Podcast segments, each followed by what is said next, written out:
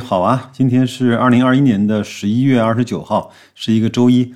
转眼呢就要到十二月份了。你说这个二零二一啊，过得真的是快。如上周所说啊，咱们来去分享一篇流程的文章，题目呢叫“清算一家公司的五种方式”。在这里面呢，我个人认为啊，是把几个重要的指标啊就说清楚了。第一个是市净率。第二个是市盈率，第三个是股息率。我们先来去分享文章，我先不掺杂白老师的个人的见解，我们把文章分享完，我再给大家啰嗦两句。文章开始是这么说的：作为一个格雷厄姆系的价投呢，选股的时候最重要的三个指标是市盈率、市净率和股息率。那么其中市净率呢，就是 PB 啊。是清算价值的视角，那市盈率呢是经营价值的视角，股息率则兼具多重的视角。这个首先，文章的作者啊把他的观点给抛了出来。我们先来看一看，在三个指标中啊，争议最大的其实是市净率。很多人觉得呢，通过看市净率呢去呃判断它的清算价值啊，这个事情本身并没有意义。因为作为外部的投资者，没有能力对自己所持有的公司主动发起清算。这个观点呢，乍一听似乎很有道理，但是呢，这种说法其实是经不住仔细的推敲。那么，按照同样的逻辑呢，我们作为一个外部的投资者，或者我们称自己为纳米的股东啊，我们其实啊，也同样没有办法对自己所持有的公司主动进行经营，或者是主动进行分红。既然外部的投资者在经营、清算和分红三方面都没有主动权，那么为什么很多投资者来看清算价值却显得尤为的刺眼呢？我想，大概是因为所有的公司啊都在经营，无论是好坏。所以呢，它它的 P/E 啊，它的市盈率看起来就有效果，或者是有意义吧。那大部分的公司呢，也都在进行分红，而绝大多数的公司都没有被清算。因此啊，很多的投资者在经营和分红两个层面都会获得了一种掌握了主动权的错觉。所以今天要讨论的是，不是错觉本身，而是清算价值的实现。清算价值的实现呢，通常有几种以下的途径。第一个是变卖所有的资产换成现金分给股东，公司呢从此就消失了，就是它清盘了。我们很多时候一家公司不行了，就把桌椅板凳卖一卖，按照这样的方式就清盘了。说到公司的清算啊，很多人的脑海中的第一种印象啊，就是这种。这个呢，的确是清算一家公司最干净、最彻底的方式。但是呢，实际情况是，上市公司啊，以这种形式进行清算的案例呢，非常非常少。并且呢，对股东而言，这种清算方式也是成本最高、磨损最大的方式。好像我记得我在看《腾讯传》的时候，当时小马哥在经营的非常困难的时候，想把腾讯公司卖出去的时候，有一家公司就是按照他的桌椅板凳的价值给他进行的估值。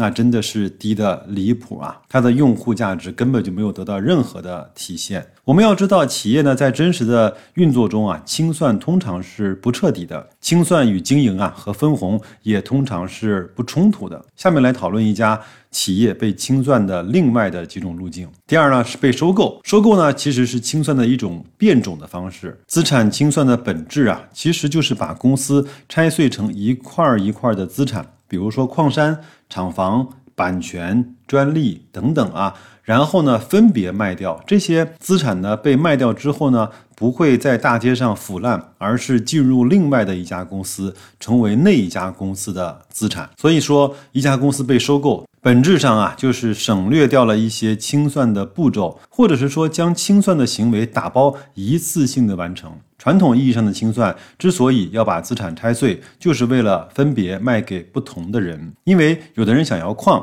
有的人想要专利，如果资产拆碎之后呢，是卖给同一个人，那么就不用再拆碎了。这种变相的清算是市场中更为常见的一种方式，其摩擦成本要比前面一种的方式呢要小很多很多。第三个方式其实我们都忽略了，其实它就是现金的分红。很多人没有把分红和清算啊两件事情把它联系在一起，实际上。大家想想看，现金分红的本质是不是就是用一倍市净率清算掉公司的一部分的资产？有很多上市公司上市的时间比较长，那么其累计的现金分红的总额已经超过了它上市时融资的总额。这些公司非常非常多，对吧？这些公司呢，它并没有被彻底的清算，而是在持续运转的情况下，一边产生新的价值，一边被细碎而缓慢的清算。比如某一家央企的上市公司，其体量之大，几乎呢不可能被另外一家公司进行收购，可见的将来也不可能拆成一块一块的碎块然后卖掉。但是呢，该公司啊当前的股息率超过百分之八，这样的公司它无法被彻底的清算，无法被迅速的清算，但是它显然具有清算价值，也就是说，它能够按照清算价值的逻辑呢去估值的。第四啊就是私有化。对于投资者来说，一家公司被私有化呢，与被其他公司收购啊，其实并没有太大的区别，只不过是私有化是将公司直接卖给了上市公司的大股东，相当是一家公司中小股东与大股东进行的一场交易。与内地市场相比，私有化呢，在香港市场发生的更加的普遍。一方面，在规则和程序上，香港的市场进行私有化更加容易一些；另外一方面呢，港股的估值比 A 股更低，也是一个很重要的因素。在几年前啊，白老师就碰到了万达商业私有化的一个过程。我刚刚呢在低位想建仓一些万达，因为当时对万达也进行了一些研究，包括对当时那个商业的这种体态呢，还是非常的看好的。那也慢慢的开始建仓，但是建仓了没没几个月，大概就半年。的时候吧，就发生了它私有化的这样的一个新闻。我记得当时我的综合成本应该是在二十六七块，它上来呢就给了一个四十八块钱私有化的这样的一个新闻。那当时它第二天它的股价就涨到了四十七八块，那我呢也。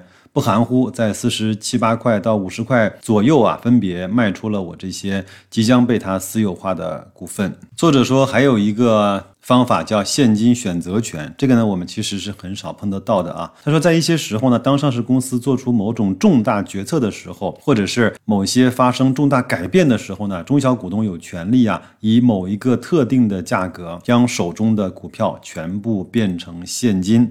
对中小股东来说，也算是一种变相的清算。我们说一下作者的总结：我们无法主导一家公司的清算，不意味着该公司没有清算价值；正如我们无法主导一家公司的经营，也不意味着该公司呢就没有经营的价值。文章分享完了，白老师呢说几个简单我的想法，可能相对比较粗浅呢和幼稚啊。有时候呢，我经常说，现在有一个词啊，叫再做一遍。很多行业呢，其实是被互联网所改造，被国潮所改造，被新零售所改造，被很多包括以后的像 VR 元宇宙所去改造。他们其实很多行业都值得再做一遍。那从这些年来看，是谁在做了这些行业呢？是资本，对吗？那资本用什么来去改造了一个又一个的行业呢？首先是钱，第二个是想法，第三个是工具，第三个是整个基础建设的普及率，对不对？那我想说的是啊，资本用这几百上千亿的钱呢，跟你手里面这个几万、几十万、几百万的钱呢，它本质啊。没有任何的区别，一块钱就能够办一块钱的事情。你不能说，因为你只有几万块钱，你改造不了一个行业，你就说你手里面的一块钱，它做不了一块钱的事情。就像你现在只只有格力电器呃万分之零点零几的股份的时候，你就不能够说我这个股份就行使不了我应该行使的权利。那我们如果从百分之万分之几到了百分之几，到了百分之几十，那你想想看，你还能不能去行使你的权利呢？如果你足够有钱的话，我们经常这么说啊，你把一家公司买下来，你看一看，你还能不能在那个公司里面去行使你的股东的权利呢？有的人会说，白老师，你不要痴心妄想，在中国你根本就不可能。以一己之力买下一家公司，这个观点呢，我觉得略略的有一点抬杠的意味。就像呢，你每次手中的选票，你也不可能决定谁是总统，但是就是这么一张一张的选票汇集起来，就决定了谁是下一届总统的当选者。在这个时候呢，你就不能够去否定一个一张选票的价值。这是我第一个。非常幼稚、简单、谬误的观点。我的第二个观点呢，是我们在投资的过程中，以及我们在生活的过程中，我们总要去相信一些什么的。这个呢，是我平时经常和我孩子呢聊的一个话题。我说，你说不呢是很容易的，但是呢，你说 yes 呢是需要勇气和能力的。因为这个世界上任何一个人都有缺点，任何一件事情都有它可能做不成的概率。我们可以去当一个批评家，说任何人都不完美，说任何事情都有死的可能。但是你把它做成，才是在这个世界上最有价值的举动。那所以，我们应该在我们的认知体系内去相信我们自己现在的知识体系能够支撑的那些信念。如果你什么都不信的话，很有可能你无论连投资、生活、学习什么都做不好。所以呢，在节目的最后啊，白老师想发自内心的跟大家说一句话：我做这个节目呢，做了三年多。我做了很多的尝试和变化，但是只有一个东西呢，我没有去做变化，就是我没有刻意的去迎合大家而改变我自己认知的初衷。如果你从第一期听到了现在五六百期的时候，你会发现我的表达方式可能会有变化，但是我的认知一直是在循序渐进的往前去推进的。从这个节目你可以看出来，呃，一个傻傻笨笨的、很天真、很幼稚的投资者，在自己的投资认知。的升级之路上走得如此的艰难跟缓慢，你也能看到一个人愿意把自己最真实的在投资上的那一面分享给大家。很可能很多人听了我前面的一些节目之后，都会哑然失笑，说：“白老师，你也不过如此嘛？你看你这两年亏成个什么鬼样子了，你还在跟我们去分享投资的一些理念。”你可笑吗？是我愿意把这种可笑，把这种跌宕，把这种市场呢给我左右开弓的耳瓜子呢，给大家展示出来。我相信每个人都会或多或少在其中找到自己的影子，好吗？我们这期节目呢就聊这么多。我希望各位能够去仔细的去听一听文章里面他说的公司的清算价值，以及呢自己啊是如何循序渐进的去提升自己的认知的。我愿意在我们一起认知提升和进阶的道路上，跟大家一起走得更长和更远。那就这样吧，祝各位新的一周工作愉快，投资顺利，再见。